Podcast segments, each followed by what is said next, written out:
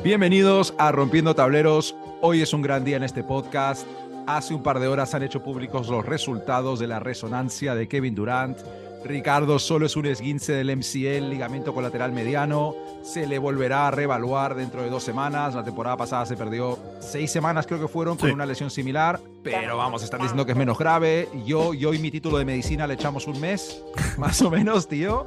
Y nada, esto quiere decir que la historia de los Nets esta temporada continuará. Sensaciones, tío. Pues la bala ha pasado muy cerca, ¿eh? menos mal. Ha sido una noche que. Bueno, una noche no, porque yo lo he visto esta mañana, pero durante el día de hoy, la verdad que poco preocupado, ¿no? De, porque se es la, la- la típica lesión como la otra, la otra vez, que, que podía ser o un, lo que le ha pasado, que es una cosa más leve, o a tomar por saco el, el cruzado. Y, y ojito con esta lesión si hubiera sido así, la verdad. Pero bueno, bien, bien, bien. Me alegro, me alegro porque los Nets no se merecen a mí un palazo de estos que acaba, que acaba de pasar con todo lo que están luchando, ¿sabes? Así, ahora que hay que confiar en nuestro Mesías ahora, Matías. Va a ser el único guía de ese, de ese barco. Kyrie time, chaval. Y a ver, a ver, Simmons le va a tocar eh, ponerse las pilas, hacerse. Meter por lo menos dos o tres. No, no van a pedir más. Con que meta dos o tres, yo creo que van a estar contentos. No, porque. Necesitas 6 puntitos más de Joe Harris, 10 puntitos más de TJ Warren, Sí. 8 puntos de Seth Curry y, no sé, a lo mejor 4 puntos de Ben Simmons y ya tienes un Kevin Durant, tío. y apañado, y apañado. Bueno, seguramente ya volveremos la semana que viene eh, con el titular Los Nets, la peor racha de la temporada, crisis en los Nets, ¿cuándo Ya, vuelve tío. Durant? Es Pero que- de momento... Peligroso. Bueno.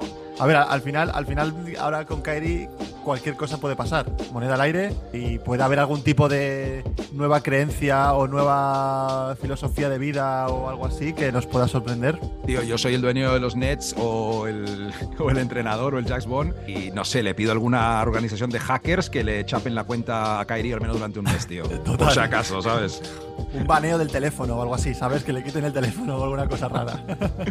Hablando de teléfonos, este sería un buen momento para seguirnos en las diferentes redes sociales, arroba rompiendo tableros, en Instagram, en TikTok, en Twitter, en YouTube.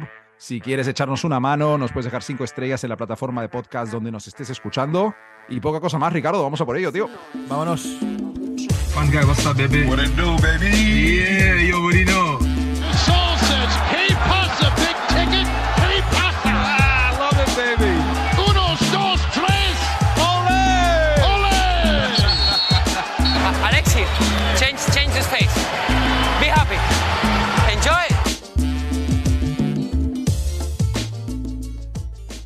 Tenemos una breve sección Tweets NBA hoy para arrancar, para ir calentando, Ricardo, y empezamos con alguien que ya se ha vuelto un habitual, tío, en, eh, en esta sección, que no es Paul Pierce ni Montres Harrell, digamos el, el tercer titular de esta sección, que es el señor Tyrese Halliburton, que esta semana tuitea lo siguiente. Voy a dejar de llevar headband. Mi cabeza es demasiado pequeña y me tengo que cortar el pelo. Ricardo, opiniones, tienes la cabeza pequeña. No sé por qué he dicho eso. tío. Lo que tienes ahora en cámara es los cascos grandes, no significa que Sí, tengas la cabeza pequeña. de, de cabeza, de cabeza, n- tampoco ando mal. Ma- Mi madre una vez me dejó claro, muy- una vez comprando unas gafas, a la dependiente le dijo directamente que quería unas gafas, y, pero que fueran más o menos grandes, porque el chaval tenía la cabeza grande directamente con, con 7, 8 años. Es una, gran historia de mi madre que comparto con vosotros, chavales. y luego la parte de, de, de Halliburton, no sé, es un poco rara. La verdad es que me estado fijando que, que en, Indiana, yo no sé si se ha puesto headband por, por un poco coña dentro del equipo, pero hay un huevo de jugadores que tienen headband. O sea, Buddy Hill, Turner, eh, Nemhard se ha puesto ahora, Isaiah Jackson, o sea, eh, creo que del quinteto inicial solamente el rookie eh, es el que no lleva no lleva headband, así que eh, no te la quites, tío. De hecho, he estado viendo que incluso a la gente le pide que no se la quite y que convenzcan a- a- al rookie para que, Al para que se la ponga. Sí, para que se la ponga, ¿sabes? No sé. Yo, solo tengo que, yo solo tengo que preguntar una cosa, tío. ¿Por qué entre 2010 y 2011 me dejaste llevar headband siempre que jugábamos al baloncesto, tío? Un buen amigo no deja a otro amigo llevar headband en partidos oficiales, tío, por favor. Un buen amigo lo que hace es dejar, dejar que su amigo se dé cuenta que algo le queda mal. Quiero decir, yo en un par de ocasiones te, dejé- te dejé caer de forma indirecta que eh, no eras, no te quedaba del todo, del todo bien, sino que bueno, pues te dabas un toque agresivo como tú querías darlo. Pero te diste cuenta al final que, que, bueno, que ese toque agresivo no eras lo suficientemente grande como para suplir Eh, esas pintas que tenías. eh, a ver, yo con la cabeza más o menos rapada y el headband me veía un, no sé, un 20% puertorriqueño, ¿eh? Tenía, Sí, tenía cierto sí. flow, tío. Algo, algo, algo, algo de sí, algo, algo de rollo puertorriqueño, sudamericano, como, como, bueno, sí, un poquito de tu tierra, por así decirlo. Bueno. De todas formas, eh, eh, ya que estamos hablando de headbands, quiero reivindicar el, el pañuelo ese samurai que la NBA bañó. eh, Ah, llevado hostia. ejemplarmente por gente como Jimmy Butler y ese equipo de los Philadelphia 76ers. Es verdad, tío. Y espero que algún día lo vuelvan a permitirlo, tío. Esas cosas absurdas que, que, que banea la, la NBA, o sea, o entiendo que, que banees un anillo o alguna cosa de esas, pero ese tipo de cosas, tío. O sea, es que no lo entiendo. Bueno, no, a- hablando de headbands, la headband más mítica que la gente, por favor, busque es la de Ron Artés de, la- de- de- de los, de los 2000. Un, era como una especie de, De tanga, sí, de ¿no? tanga puesto en la cabeza. O sea, que la gente lo googlee, por favor, que es tremendo ese headband. Lo tengo aquí delante, se llamaba un D-Band, como la letra. D, Band, The Band. Ah, coño, es como The Band, yeah, Sí, yeah, sí, sí. creo, no sé, tío. Claro, es que era rapero, tío. Dios. Ron Artés. Ya estaba componiendo siempre. Estoy viendo el póster promocional aquí y en la foto están Eddie Curry, James Posey. ¿Quién es este? Espera, Steven Jackson. En fin, eh, seguimos. Siguiendo. todo, todo canelita en rama, todo lo que hay ahí, vamos. Eh, Este es el tipo de análisis que haremos eh, cuando nos pongamos en serio con el YouTube dentro de un tiempo, tío. ahora mismo vamos a. Hemos de una perlita. Si os gusta esto, chavala, eh, que, que acabamos de hacer, tenemos muchísimo más que os podemos sorprender. Así que apoyadnos para que esto salga adelante en YouTube o donde queráis.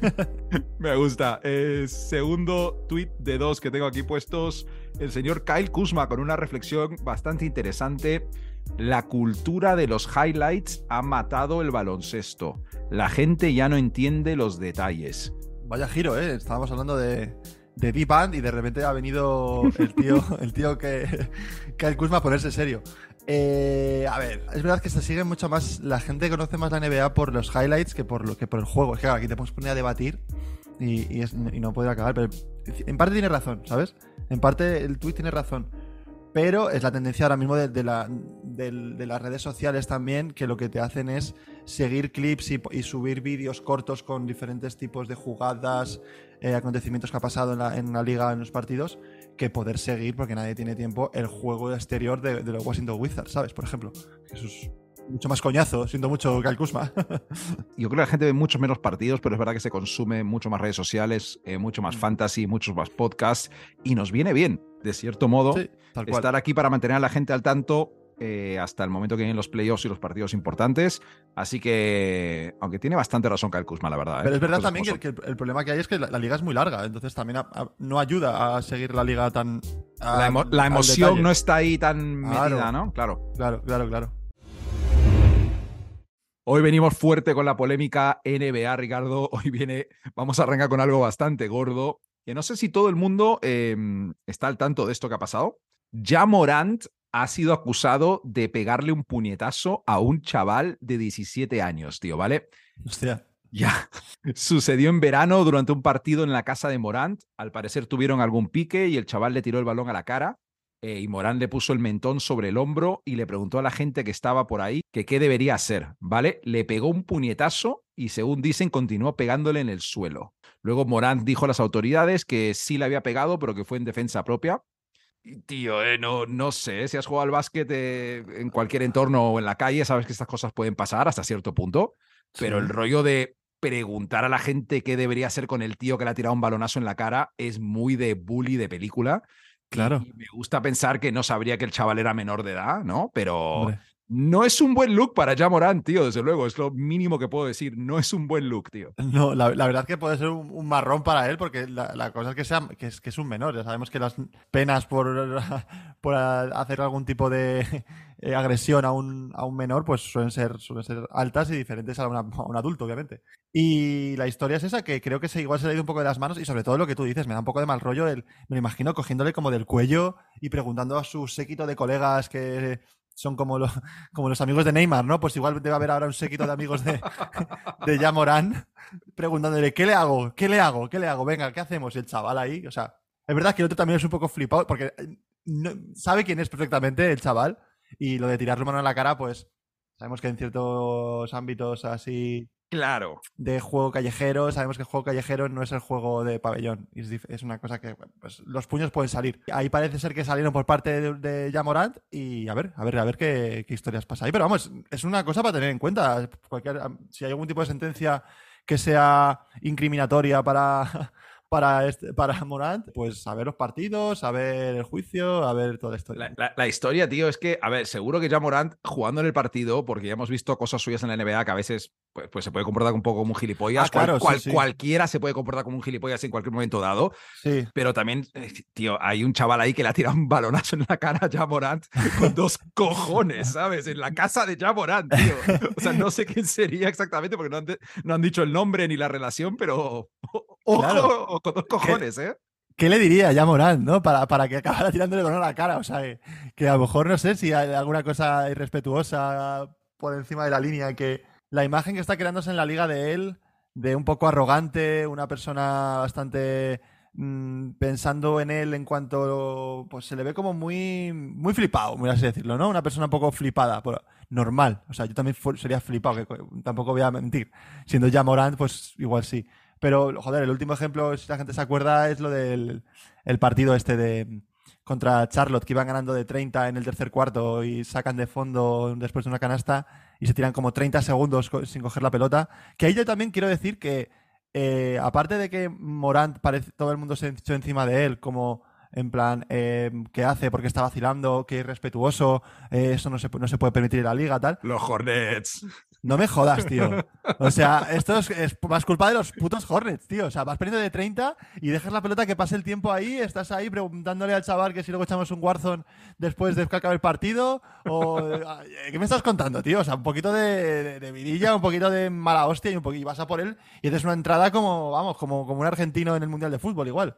Eh, tal cual, yo cuando subió Rosier corriendo en esa acción, yo pensé que le iba a soltar un codazo, cual, pero también, Rosier tío. parece que se había fumado cuatro porros y iba ahí en plan, que, ah, yo, yo tengo que ir, Ah, yo, que yo, tengo que ir ah, yo. pues, Ah. Perdona, mister, ¿sabes? Es como, bueno, desde luego que es que, claro, pegarle a un chaval de 17 años en, en un partido eh, no es tener un rol de villano en la NBA, es algo bastante más claro. grave, ¿no? Pero Sí. Está, a ver, a mí yo nunca, ya Morán nunca ha sido santo de mi devoción, pero no sé, tío. O sea, también está lo del año pasado, esto de que mm, alguien se metió con él en Twitter y dijo que le podía pegar dos tiros. No sé, tío. Esta Ah, actitud como de, de joven gángster a veces. Sí, un poco pandillera rara, ¿no? Que queda un poquito. No es tan de la época. O sea, eso es muy de jóvenes de hace unos años, tío. No es tan. no Ya, sé, queda un no poco sé. raro. Sí, sí, es el, el- no, sé, no sé, yo creo que, que- que espero que es, que es bastante joven, millonario, jugar bien al baloncesto, todo el mundo ahora mismo, como cuando, cuando va a los pabellones, el otro día escuché que era como el nuevo, la nueva ilusión joven para los jóvenes, por así decirlo, el nuevo, el nuevo jugador que los jóvenes se fijan en él y, le- le Sí, ven no como me la- extrañaría que fuera la camiseta más vendida entre cierta demográfica, desde luego. Sí, sí, sí. Y eso también hay veces que hay que saber llevarlo. O sea, hay que saber llevarlo y hay que mm, tomárselo con un poco de calma porque la, la- la carrera de este chaval es, va a ser larguísima porque ha, empe- ha empezado muy joven y, y seguramente sea toda llena de éxitos, pero hay que saber administrarlo. A ver, eh, si sigue intentando hacer 100 mates por temporada por encima de gente, se va a ir una buena hostia, pero eh, que mucha gente, o sea, si yo si fuera de los Grizzlies, tío, estaría súper rayado con las hostias que se lleva cuando salta, tío. Hostia, se buenas Cualquier día se le va una rodilla o algo, pero. Y también no todos pueden ser Steph Curry fuera de la cancha, ¿sabes? En plan, no todo el mundo puede hacer bromitas que dan vergüenza ajena con su mujer, jaja, mira a mis hijos en redes sociales. Sí. No es para todo el mundo esa vida, ni, ni la vida de ser el padre de la NBA como LeBron James, que es como. A ver, hay que vivir todas las fases. Yo creo que hay que vivir todas las fases. Pero la primera, la primera fase de, su vida de- deportiva en, la NBA está en un, en un alto muy alto. Se la está pasando alto muy alto. Está llegando al nivel de cuidado. Así que a ver, a ver cómo va, cómo va madurando este jugador. O sea, no, no lo voy a decir, pero me estaba, estaba pensando en soltarte un ya te vale. O sea, pero no, tío, no puedo, tío, no puedo, vale, ya lo he dicho, obviamente, pero no te lo puedo decir seriamente. a ver si Uh, te me ha ríes, gustado, no me ha gustado más o menos, ¿eh? No, No, no- tío. no me ha parecido malo, no me ha parecido malo. ya te vale Morant, me encanta. Los Lakers, cinco victorias seguidas, eh, dos veces contra Atlanta, contra Charlotte, contra Sacramento y contra Miami. Siete y cinco desde la lesión de Anthony Davis y con las bajas de, de varios jugadores importantes de su rotación, como son eh, Troy Brown Jr., Austin Reeves, Lonnie Walker 4 y LeBron en esta racha de cinco victorias seguidas está promediando 36 puntos por partido, 9 rebotes, 7,6 asistencias, 57% de campo. Eh, mencionar también que Thomas Bryant y Dennis Schroeder están jugando a un nivel el, bastante, bastante alto. Pero vamos a la parte de la polémica, tío, que es después de la victoria contra Sacramento, tras ser preguntado, tras ser preguntado varias veces por la gestión del equipo, y los periodistas estaban, dale que te pego con el traspaso, que sí con la gerencia del equipo, tal. Lebron suelta la siguiente frase, ¿vale? Vosotros sabéis lo que mierdas debería estar pasando, no necesito hablar. Dando a entender que traspaso, traspaso o traspaso, que está Sí. hasta los cojones. Y luego salió en Twitter a controlar un poco la situación, eh, tuiteando al periodista eh, que escribió el artículo, que, bueno, al que le había estado haciendo las preguntas, diciéndole lo siguiente a Sam Anik. Oye, Sam, de hecho, no he perdido mi paciencia. Haces que suene como que estoy frustrado cuando en realidad no lo estoy. Bueno, te lo dije una y otra vez, mi trabajo está centrado en los chicos en el vestuario, mi trabajo no es el roster. Esa es la realidad de esa conversación e- y eso fue lo que te dije. Eh, el titular que habían puesto era Lebron cansado de esperar por los movimientos de los Lakers. Hombre, Lebron, al final de la entrevista gritaste, vosotros sabéis lo que mierdas debería estar pasando. O sea, me cago en la puta. No sé si una cosa de, de ética periodística que a lo mejor no tendrían que haber metido eso porque el tío ya lo dijo más off the record. No tengo ni puta idea. Pero la cosa es que los Lakers, sorprendentemente, sin Anthony Davis, están, Están dando la cara, tío. Dando la cara, sí, sí, total. A ver, esas declaraciones de LeBron, eh, es verdad que, que yo creo que igual al final eh, el periodista yo creo que fue bastante hábil y intentó sacarle de, pues un poco algún tipo de titular y a base de, de mini preguntitas consiguió al final que, que LeBron, entre comillas, estallase eh, y dijera que, que es verdad, que, está hasta las pelotas. Y sobre todo yo creo que ahora, como tú dices, eh, están con una buena racha y están viendo que tienen equipo. Están viendo que tienen equipo que con una piecita más igual podrían ir para arriba. Es que LeBron está jugando muy bien, tío. LeBron está, es, es- muy listo. El cabrón es que, es, aparte de ser muy bueno, es un jugador hi- hiperinteligente. Está metiendo la quinta, ya por no decir la sexta, ahora mismo en, en este momento de temporada, que es cuando hace falta. Es cuando también ha cumplido ya 38 años. Es el momento en el que eh, ya cada año que, que él suma es como quiere demostrar que con 38 años aún físicamente y a nivel de calidad y a nivel de liderazgo sigue siendo ese jugador que cualquier equipo quiere tener y determinante. Aparte de eso, de que LeBron está, pues eso, jugando muy bien, partidos de prácti- prácticamente 40 puntos va- varios seguidos, están en un- ahora mismo están consiguiendo un equipo bastante majo. Por un lado está eh, el nuevo Shaquille O'Neal con 50 kilos menos, que es Thomas Bryan, que está jugando a un nivel eh, tremendo. O sea, leí- he leído la estadística que partidos de 28, 14 y 84% de tiros de campo solo lo han hecho eh, Shaquille O'Neal, eh, Will Chamberlain, Karim Abdul-Jabbar y Thomas Bryan. O sea, El es puto que- Thomas Bryant, tío. me encanta, tío, me encanta, me encanta. Es un jugador muy interesante, la verdad. Es un jugador que, que en Wizards apuntaba muy arriba, era... Tiene bastante nervio. clase, ¿eh? La lesión. Sí, sí. tuvo una lesión fea de rodilla eh, que fue el año que yo creo que iba a explotar dentro de los Wizards. Los Wizards apostaban mucho por él, pero esa lesión le paró bastante en seco. Pero luego le ves jugar, tío, y es el típico jugador que transmite esa intensidad a los demás jugadores. Es el típico jugador que si se tira al suelo y tú estás en, su- en el quinteto en pista y dices, joder, si ese cabrón se tira al suelo, me está obligando a mí por lo menos a dar un punto más en cuanto a intensidad, ¿sabes? Y, y la verdad que es una grata sorpresa tanto para LeBron como para el quinteto inicial, yo creo, para cuando vuelva Anthony Davis, porque yo no sé hasta qué punto van a mover a Anthony Davis al 4 y, y pondrían a Thomas Bryan de 5. Creo que es un movimiento bastante inteligente para, para ellos. Hombre, a Davis le encantaría con lo pesado que es con jugar de cuatro, francamente. Claro, y, vis- y visto cómo está funcionando eh, Thomas Bryan, puede salir muy bien. Y eh, también el hecho de hablar de una persona que eh, hace tres meses, eh, sí, tres meses más o menos, eh, ya sabes que le querían retirar. Era mm, trending topic mundial en Twitter a base de memes y a base de, mm, jugadas horribles. Eh, se abrían eh, periódicos y redacciones con sus tiros a tablero. Creo que todo el mundo sabe de quién estoy hablando, que es eh, Russell Westbrook. Y ahora mismo está, con todo el respeto del mundo a- a- la gente que dijo eso, pasándole la chorra por la cara prácticamente. No sé si la gente lo ha visto, pero está jugando muy bien. Lo que hablamos, el- eh, creo que en anteriores podcasts, el rol este desde el banquillo le, ha ido muy bien. Está jugando, está entendiendo, sobre todo, eh, que salir del banquillo no es una cosa mala y lleva los últimos partidos eh, muy buenos a nivel de, de cabeza y de distribución y de orden del equipo. Asistencias muy altas, creo que tiene partidos de 14 asistencias. Sí. Y la verdad es que es un éxito ahora mismo Westbrook. Es un éxito haber recuperado a este jugador. Y joder, es que con lo abierto que está el oeste, tío, eh, yo los Lakers, como sigan así, quién sabe, ahora mismo se podrían poner sextos o séptimos y por ahí y quedarse ya sentados y vamos a ver segun- segunda mitad de la liga a, ver cómo, cómo, cómo lo hacen son peligrosos. Yo, vamos, yo creo que más peligrosos que a lo mejor que un Minnesota pueden ser perfectamente. Hombre, aunque Minnesota ahora, ojo, que ha cogido, Sí, no ha podemos cogido cubrir racha. todas las mini rachas, no las podemos cubrir. tío, Está súper, súper rara la liga, tío. Está súper rara la liga. Tío, eh, yo no sé cómo acaba esta temporada de los Lakers, pero joder si va a ser divertido, tío. Eso, eso te digo. Hay un montón de cosas, tío. Por un lado, eh, eh, mucho mérito en lo que decías, eh, tanto igual de mérito eh, Westbrook como Darvin Ham, que le ha mantenido eh, fuera del quinteto a pesar de las lesiones. Total. que podría haberle metido. Por un lado, es una buena estrategia. Por otro lado, yo creo que no confía en él 100% de que no, voy a no vuelva a caer en la dinámica de antes de querer ser titular. Eh, por- sin embargo, por otro lado también, que me hizo muchísima gracia, vi un vídeo creo que ayer o hoy, no me acuerdo, donde están en el vestuario antes del partido y LeBron y Darvin Ham están hablando eh, a los chavales sobre que hay que ir a por todas, que hay que ser avariciosos, que hay que eh, ganar a toda costa, tal. Hustle, ¿no? Lo típico, como la peli, vamos. como la peli de Juancho. Exacto.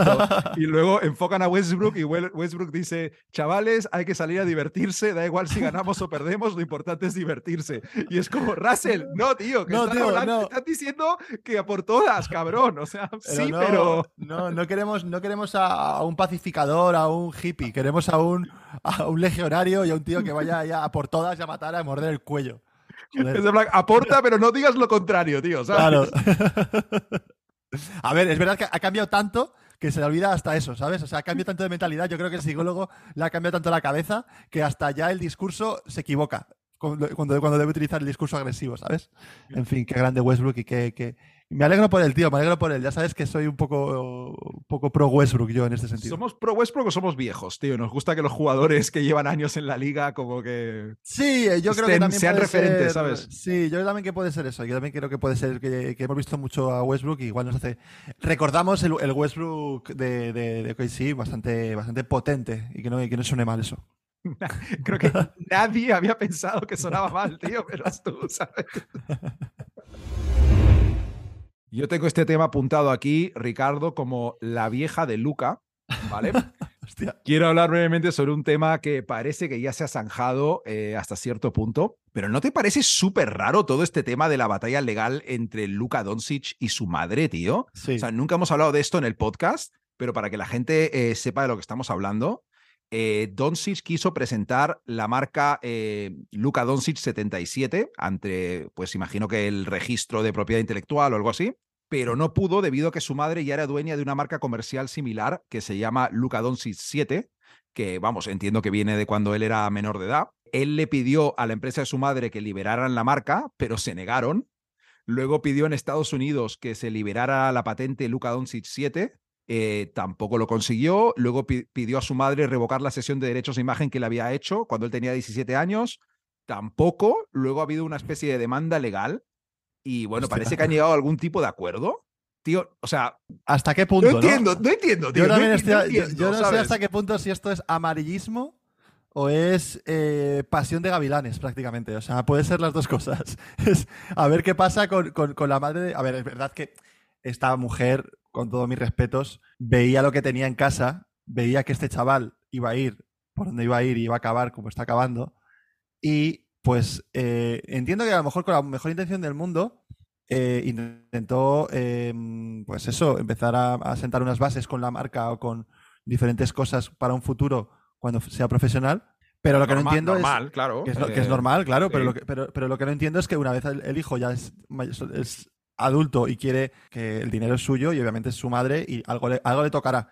Algo le tocará. Esto es, al final, el- la, la tarta de Luca es muy grande y la madre va a tener un buen cacho, pero joder, por lo menos que Luca eh, pueda, pueda, tener, pueda tener esa potestad de poder mover sus, sus billets, ¿sabes? Y pues no sé, a ver si...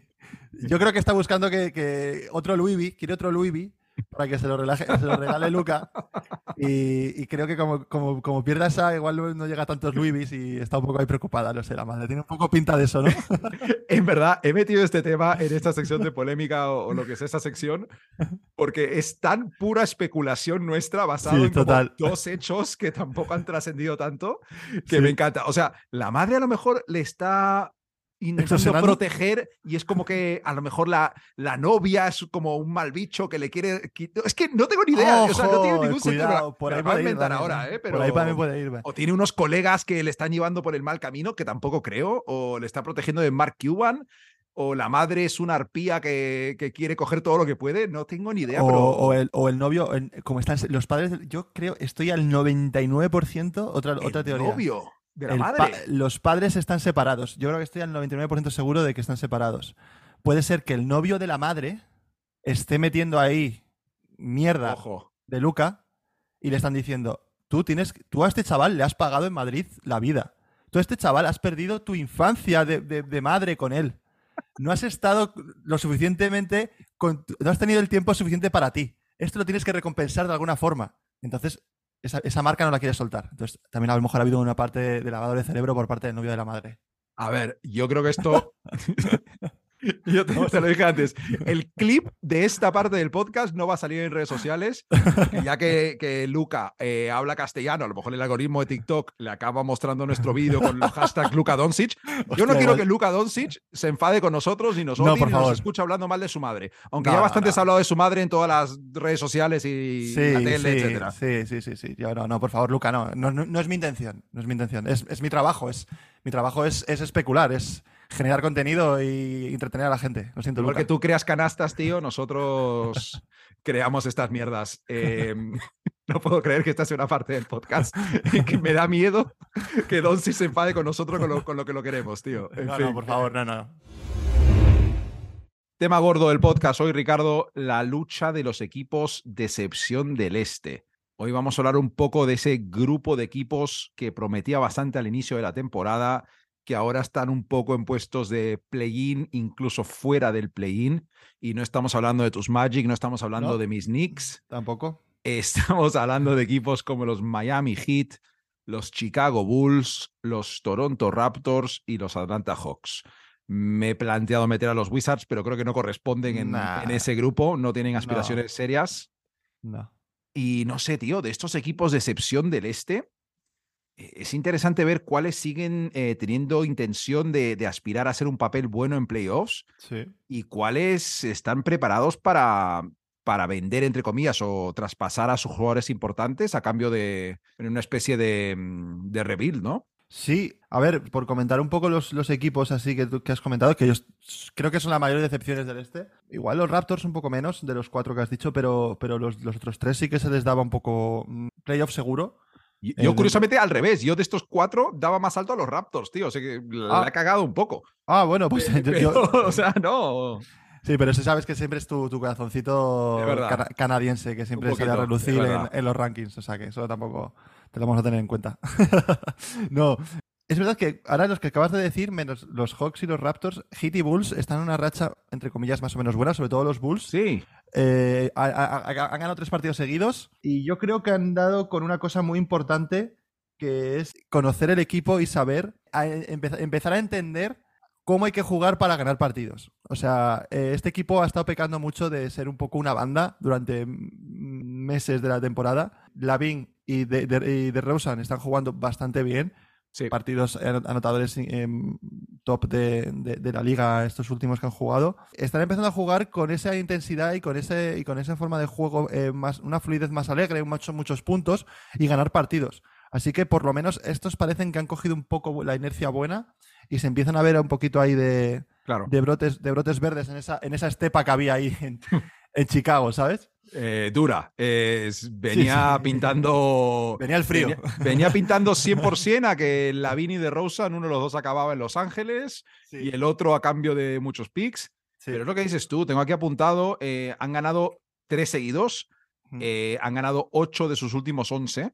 Ujú. En esa racha de 11 partidos, el cuarto mejor ataque de la NBA, 121 de rating ofensivo. Y además, teniendo en cuenta que 7 de esos 11 partidos contra defensas del top 10, tío. Sí. Y esas tres victorias a las que te referías eh, vienen contra los Nets, que rompieron su racha de 12 victorias, contra Filadelfia, que ya está bastante en forma, y contra Utah, que ha caído, pero bueno, no es un equipo de mierda, digamos. Sí, no, son victorias con, con- de, de- de mérito, por así decirlo, a la- las que han tenido. O sea que yo creo que han cogido la buena racha y, y si, se- y si siguen así, intentan ganar más partidos, pues eh, están en el momento de hacerlo ahora mismo. Es el momento de, de colocarse arriba, un poco ejemplo Lakers, ¿no? De esa, de esa tendencia de, de victorias que es el momento que... Las rachas en, en- en noviembre, pues bueno, son rachas, pero no son tan importantes como las rachas que puedas tener en enero o en, fe- o en Totalmente. febrero, que son los que te colocan arriba. Eh, mm, Miami, por ejemplo, también es otro equipo que mm, le está costando muchísimo, pero son- es Miami. Creo que hay mucha dinamita ahí, hay mucho jugador eh, experimentado, pero también juegan con, con la contra de que hay un contrato ahí con- que como no salga muy bien es muy tóxico para el, para el equipo. Y hay, hay también hay jugadores muy viscerales que pueden, eh, pueden hacer explotar esa, ese, ese- ese equipo. Desde la vez que Jimmy Butler se encaró con el, con el entrenador, tío. Claro. Nunca, nunca te has olvidado de eso, ¿eh? O Nunca sea, me he olvidado de eso, es que es así, tío. Es, es que, es, que es, es que es eso, es que hay, hay mucha dinamita. Entonces, bueno, creo que, que sí que van a. Yo no me los quiero encontrar a Miami, sinceramente, en un, en un play-in o en un playoff en primera ronda, quedando segundos o, o- o o primeros. No me, no me gustaría encontrármelos, porque creo que es un equipo que sabe jugar estas, competi- estas competiciones de, de- de playoff. Y, y- y lo he dicho, creo que van a seguir yendo un poco mejor de lo que están yendo. Jimmy Butler se ha perdido muchos partidos, no ha tenido continuidad en cuanto a juego.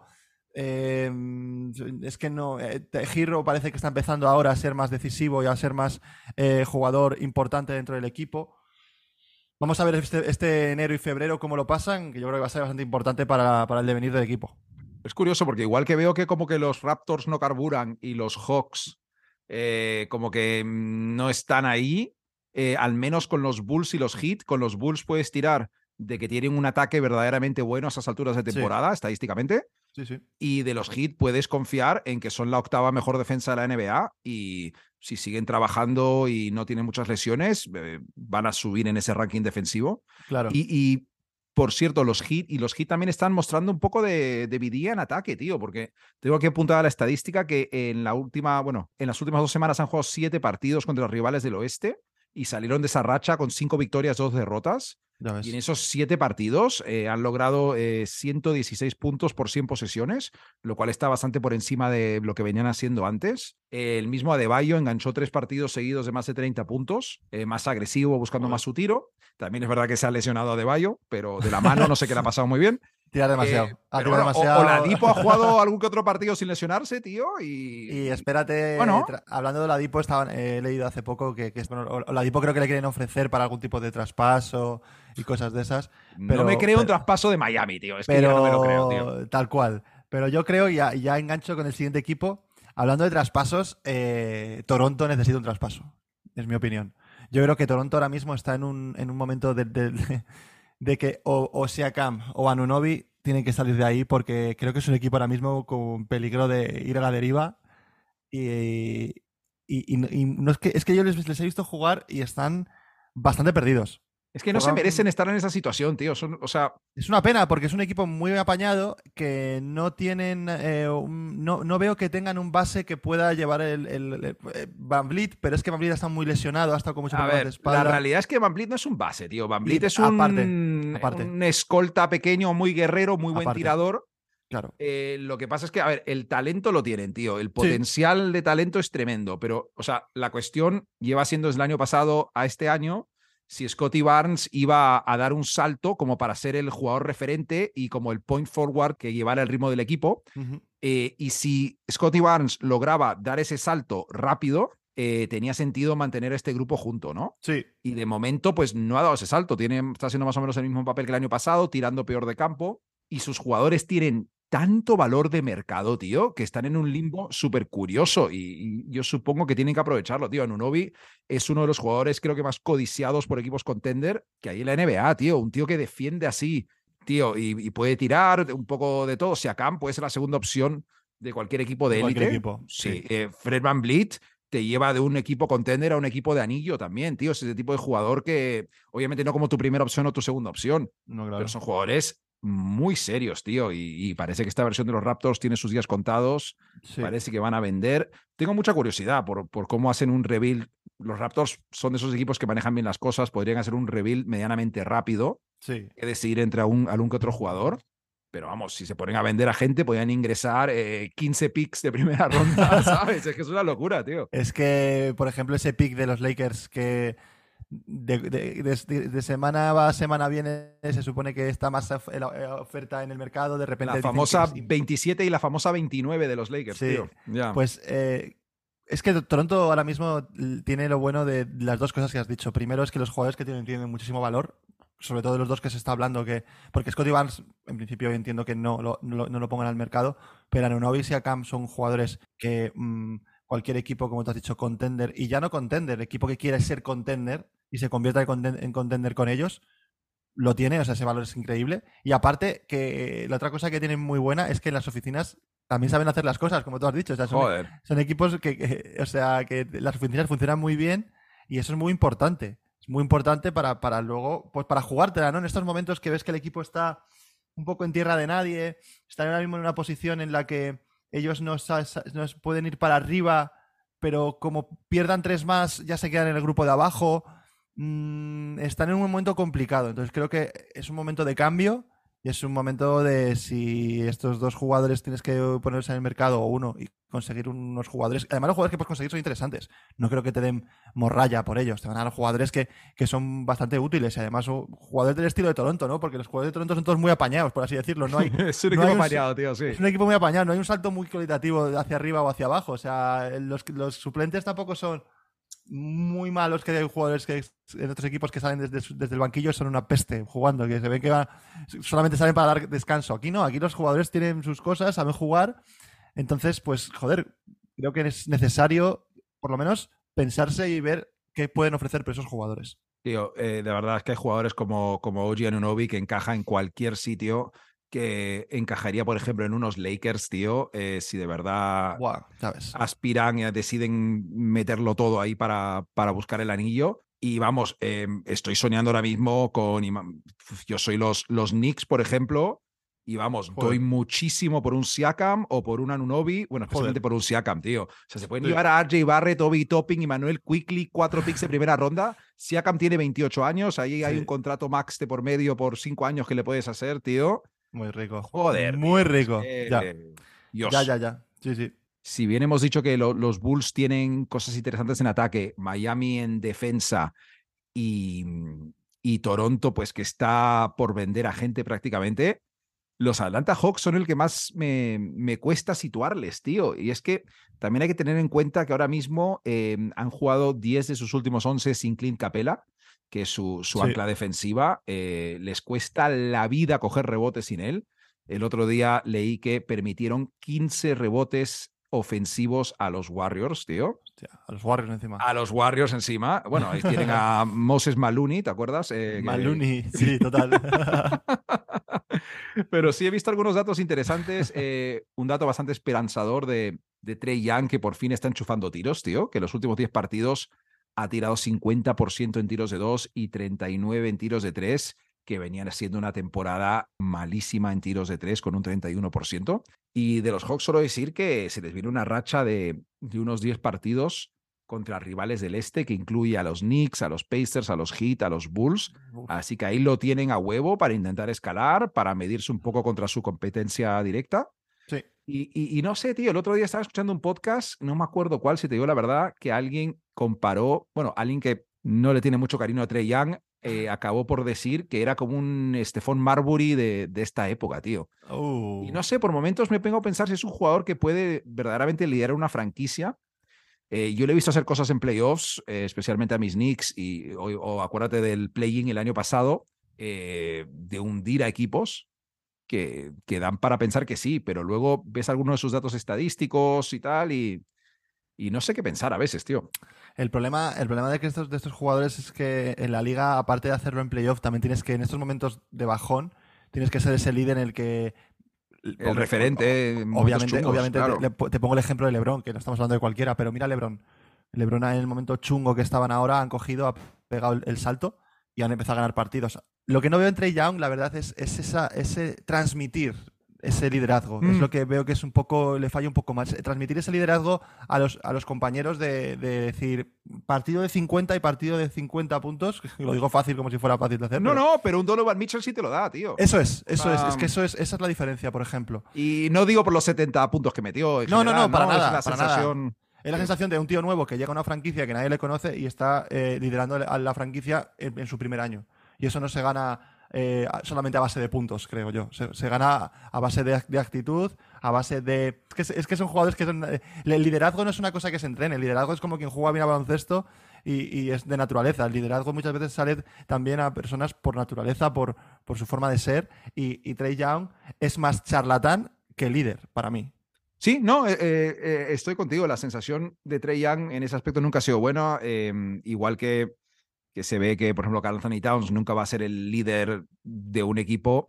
Em, Trey Young te da la sensación de que quiere serlo y quiere aparentar serlo, pero Mm. que a lo mejor no tiene la confianza de algunos compañeros como para. Sí. O hay una, algún tipo de. No sé, no lo voy a llamar una inseguridad, porque tampoco es eso, tío. Pero como que hay una mezcla que no acaba de. de tal, ¿no? Justo. Y a- además, el problema, el problema es, es eso, que, que- porque de calidad lo tiene y lo ha demostrado. Como tú has dicho en los Knicks, lo demostró, ese liderazgo en la pista. Y vamos, fue enemigo número uno en Nueva York, esa, esa serie, obviamente. Nunca me gustó más perder de, en esa forma, tío. Cuando es una, una cosa así como que. Mola. que te follen, ¿sabes? Y en Sí, plan, sí, sí, da, da gustillo perder. a- al paso de los días te quedas como, me lo pasé bien. O sea, pero Ya, bueno, en fin, por, eso por lo es menos fue para- guapo, ¿no? Entonces eso, que, que a nivel deportivo sí que se ha visto que lo ha podido hacer en, en momentos calientes. Lo que pasa es que yo creo que tiene que estar motiv- muy motivado para, para sacarlo. Y la, la liga regular, lo que he dicho al principio del podcast, que es que es muy larga. Y, eh, y yo creo que hay veces que el momento que, que a Trey ya un poco como que le aburre tanto partido. Y, y eso Lo dijo el año pasado, que no se lo tomaba en serio, que Claro. está para los playoffs. está para los El playoffs. año luego con Macmillan tuvo el pique ese raro de no entrenar, Claro. de no sé qué. No sé, vamos a ver cómo va Atlanta. Ahora mismo está en play-in. Eh, la verdad es que tiene un colchón eh, sobre Washington de dos partidos. Eh, yo creo que es un poco caso mm, Chicago irse un poquito para arriba con, unos, con unas victorias, pero es que veo mejor ahora mismo, mejor tendencia a Chicago que Atlanta. Así que vamos a ver si, si, si se mantiene esta, tendencia de Chicago y sigue para arriba y Atlanta se mantiene o, o hay un cambio. Es que está tan rara la NBA, tío, que no sabes muy bien qué puede pasar, ¿sabes? Porque como van Para mí está vez- preciosa, tío. Es que eh, no, Sí. no sé si no, alguien está mal. Alguien se lo pasaba bien cuando Durant se fue a los Warriors, o sea, y era todo evidente. ¿sabes? Es que, es que la NBA, o sea, lo que estamos viendo ahora, tío, o sea, lo- Mola, arriba mola, en el oeste, Nuggets, Grizzlies, Pelicans, ¿tú ¿sabes lo que te quiero decir? eh? O Sí, sea, sí, sí, no, está todo guay. súper guarro del 4 al 10 en cada ca- conferencia, tío. O sea, que es que del, de- Eh, Esto es lo que del- quiero. Del, sext- del sexto al, al segundo del este hay cuatro partidos, tres y medio, por así decirlo. O sea, es que está todo muy, muy apretado. y Para el aficionado es la leche. Ahora luego parece una sensación de igualdad, luego ya en los playoffs y los Bucks se sacan la polla y la frotan en la cara de todo el mundo. O sea, por ejemplo, o los Celtics te defienden y dejan a todos los equipos en 70 puntos. Total. Pero está siendo divertido, tío. Sí. Breve sección, Ricardo, para ir acabando el podcast. Ya tenemos los primeros resultados de la votación popular para el All-Star. Siempre un poco esperpéntico, pero, pero curioso para, para conversar un momento, tío. Eh, no sé ni por dónde empezar. A ver, em, lo primero, eh, que Halliburton no aparezca en el top 10 de guards del este en la votación, tío, me parece criminal. O sea, no sé quién está viendo la NBA, qué NBA están viendo, qué están votando, pero ese tío tira a los Pacers sextos del este, Sí. tío. Sí. Halliburton eh, lidera la NBA en asistencias, cuarto en robos, noveno en triples encestados. Es el único tío que es top 10 en esas tres categorías. Puto, por favor, tío. O sea, no sé si están votando solo niños pequeños o, o qué coño pasa. Y luego, ¿dónde están los aficionados de los Kings, tío? Que no está ni Fox ni Sabonis. Eh, Sacramento, eh, ¿está votando la gente en Sacramento? ¿Hay una campaña en Sacramento? O sea, esa gente no veía una temporada así hace como 25 años y no pueden votar por su gente, tío. Y, y luego los, los Knicks, tío. O sea, que somos demasiado guays para votar. Los de Nueva York. ¿Qué coño pasa aquí? O sea, hay que echarle un cable a Branson, que es nuevo. Hay que, o sea, una buena, hay que mostrarle nuestro cariño, tío. Y luego Sí. Randall, yo qué sé, a ver, yo sé que Randall es amor-odio en Nueva York, pero se puede votar un poco, tío. Y también te Sí. digo, ya para, para acabar, porque no sé, esto me interesa muchísimo, ya que estamos, ya que hemos empezado, que Kyrie sea el guard más votado del este, eh, iba a debatirlo, pero luego yo también le hubiera votado el primero, tío. Porque Es que- un montón, así que no tengo ningún problema con esa, tío. El cabrón se hace querer al final, ¿eh? Parece que es un pesado y, es Joder. un- y todo el mundo no eres, no buen ejemplo para no sé qué, para tal. En verdad es- sí, pero no, porque es verdad que no es buen ejemplo porque es el más votado de, de los guards, pero la gente le saca un puñado de votos al segundo que es Donovan Mitchell. Me sorprende, me sorprende que digas que eh, eh, la afición de Sacramento no vota a sus jugadores, que por el contrario, y me toca a mí directamente, la afición de Orlando sí que vota a sus jugadores. Y ahí está Paolo Pa- Banquero, Paolo octavo frontcourt. Paolo Banquero, número 8, en el frontcourt, con sus 212.000 votos, de 212.000 locos de, de Orlando, porque. y- Claro que sí. No sé si italianos, porque es medio italiano, igual algo mejor ha tenido que ver algo Italia, pero, pero me mola verle ahí. Y, y me, y, me, y me mola también ver, por ejemplo, a, a, a Mark Cannon también. Veo que eh, lo que tú has A dicho de- tope, tío. de lo injusto que, que, que eh, Halliburton esté tan abajo, por ejemplo, Mark Cannon mola que aparezca ahí. Y, bueno, esas cosas. Finlandia ha estado votando con bots ahí a tope, tío. Me encanta. Y la gente Eh, los mormones de Utah, tío. Sí, sí, sí.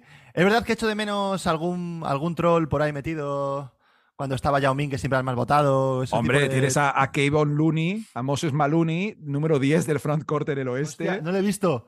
Kevin Looney. Tienes a, Oh. Austin, tienes a Austin Reeves, noveno de los guards, tío. Bueno, pero Jared Allen décimo del. Bueno, décimo Jared Allen puede estar bien, pero no sé. No, pero ya te- tú me entiendes. Así en plan, cuando. No sé, hubo también otro, también otro, otro hace años que, que iba a ser el número. Joder, cuando estaba mm, en Scanter, creo que también era un tío muy votado que aparecía ahí. Votar por la libertad, tío. Claro que sí. Claro, vamos. estaba, estaba sin jugar. Estos, estos jugadores que aparecían en, la, en el All-Star eh, en las primeras votaciones, que era, era bastante gracioso verles, porque, porque no en los pegaba primeros nada. puestos, además, claro. De, de hecho, había veces que hasta la, la NBA, la propia NBA se, se asustaba de decir, hostia, es que igual tienen que ir por el, el- el decreto que está montado ahora Un mismo. puto la- clásico, tío, sí. Eh, bueno, tienes a Derek Rose, número 9 entre los guards, ¿eh? Ahí. Bueno, ahí había unos cachondos, pero eso es más como fandom histórico a Derek Rose que como que la afición de los Knicks, tío. O sea, no tiene nada que ver. Pero, Sí, total, total, total. pero a tope. Ricardo, eh, lo advertí la semana pasada y ya es una realidad. Los Underground Kings Están ahí. liderado- liderados por mí y James Harden. Eh, estamos séptimos, tío. Estamos séptimos. Hemos adelantado a, a Zen God. Zen God, que ahora mismo, con todo el cariño del mundo, es enemigo número uno de este podcast. Porque, a ver, Richie le tiene que adelantar para meterse en playoffs. eh, yo acabo de adelantarle y estamos A yo él. séptimo, Richie noveno. God de- haciendo el sándwich. Eh, Zen God es el jamón. Eh, A por o- él, a por él. lo que quieras de- No, no, Sengot, voy a por ti, tío. O sea, ten en cuenta que, que tengo un equipo bastante malo. Eh, tengo un equipo O que. sea, no voy para- a por ti, pero probablemente no lo No, consiga. no, no, diciendo, no, pero por eso que me da igual, voy con todo, voy loco, o sea, voy a lo que haya, o sea, como se me ponga adelante, tenemos un problema. Hago un Morant, ¿sabes? O sea, tengo que ir, tengo que ir, tengo que ir fuerte. Pero también tengo que decir una cosa, y esto, es- esto ha pasado, Matías, y yo creía que no iba a pasar y ha pasado. ¿Qué ha pasado? Tenemos que sacar la primera amarilla de la, de la temporada, tío. ¿Por qué? Tenemos que sacar la primera amarilla a Alexis, eh, Alexis, contra el que juego yo esta semana, porque Alexis creo que está abandonando el fantasy. Creo que no, está digas. haciendo los cambios. Creo que está, está dejándose llevar. Un poco, un poco así. Yo igual, igual ha hecho cambios esta semana, pero he de decir que contra mí la semana pasada. Hombre, eh, claro, ¿sabes lo que pasa? Que si no hizo cambios contra mí, lo, a ver si se va a poner a hacer cambios. Y, ah, bueno, tú ya has jugado contra el lío también, que haga los cambios. Toca Claro, la tensión, que haga los contra cambios mí- contra gente, contra gente que tenemos por contra- arriba. Contra mí no hizo ningún cambio. Dije yo, a ver, no voy a decirle nada, no le voy a mandar un, un privado que haga los cambios. Pero, Pero la vez pasada, después. De hecho, me ha jodido porque le he ganado de menos de lo que pensaba, porque me he dado cuenta que tengo una mierda de equipo. O sea, Claro. no le has podido ganar 8-0. No le he podido ganar de más. cambios. Le he ganado en plan Joder. ci- 5-3 pelado. O sea, es la- lamentable lo de mi equipo. En fin. eh, así que, mm, Alexis, please. mm, amarilla. No soy muy Mateu de sacar amarilla, ya sabes. Sí, hombre, que luego a final de año habrá. Tenemos que pensar un poco, ¿eh? Yo estoy por el año que viene, dependiendo de cuánta gente quiera apuntarse, podemos gestionar un descenso y una segunda división. Pero bueno, Una- eso ya se, se hablará, se hablará con el tiempo. G-League montamos. Una. G-League, tío, me encanta. Y nada, tío, vamos despidiéndonos que, que ya se está haciendo un poco largo el podcast. Eh, creo que nos hemos reivindicado. La semana pasada creo que quedó un poco flojete, pero Sí. creo que lo hemos compensado esta semana bastante bien, tío. Ha quedado, ha quedado apañado, ha sido. un- Ah, perdón, ya Morán le ha pegado a un chaval, la madre de Doncic está haciendo cosas raras, LeBron James lo está partiendo. Simpático, tío. Se, nota que han pasado las navidades ya. Es como que eh, otra vez el año normal, la vida normal. No hacemos podcast con, con- con la- con el estómago lleno de cordero. Una cosa ya más normal. Estamos cada uno en nuestras casas, más o menos, Sí, ya está es, como. eso eh. es. Pues nada, Ricardo, la semana que viene eh, volvemos de nuevo, es- imagino que de lunes a martes. Sí. Y nada, ¿algún mensaje para la gente? Que nada, espero que los Reyes le hayan traído muchas cosas a la gente y a quien no le haya traído cosas, pues que se lo vea. Es decir, que se lo plantee el por qué no ha sido. Igual ha sido un chico malo y tiene que cuidarse. Como el novio de la madre de Luca Doncic. Como el novio de la madre de malo. Luka Arroba rompiendo tableros de todas las plataformas, eh, cinco estrellas, si se lo pasan bien con este podcast, en la plataforma de podcast que sea. Hasta la próxima, Ricardo. Un abrazo, hasta luego. Chao.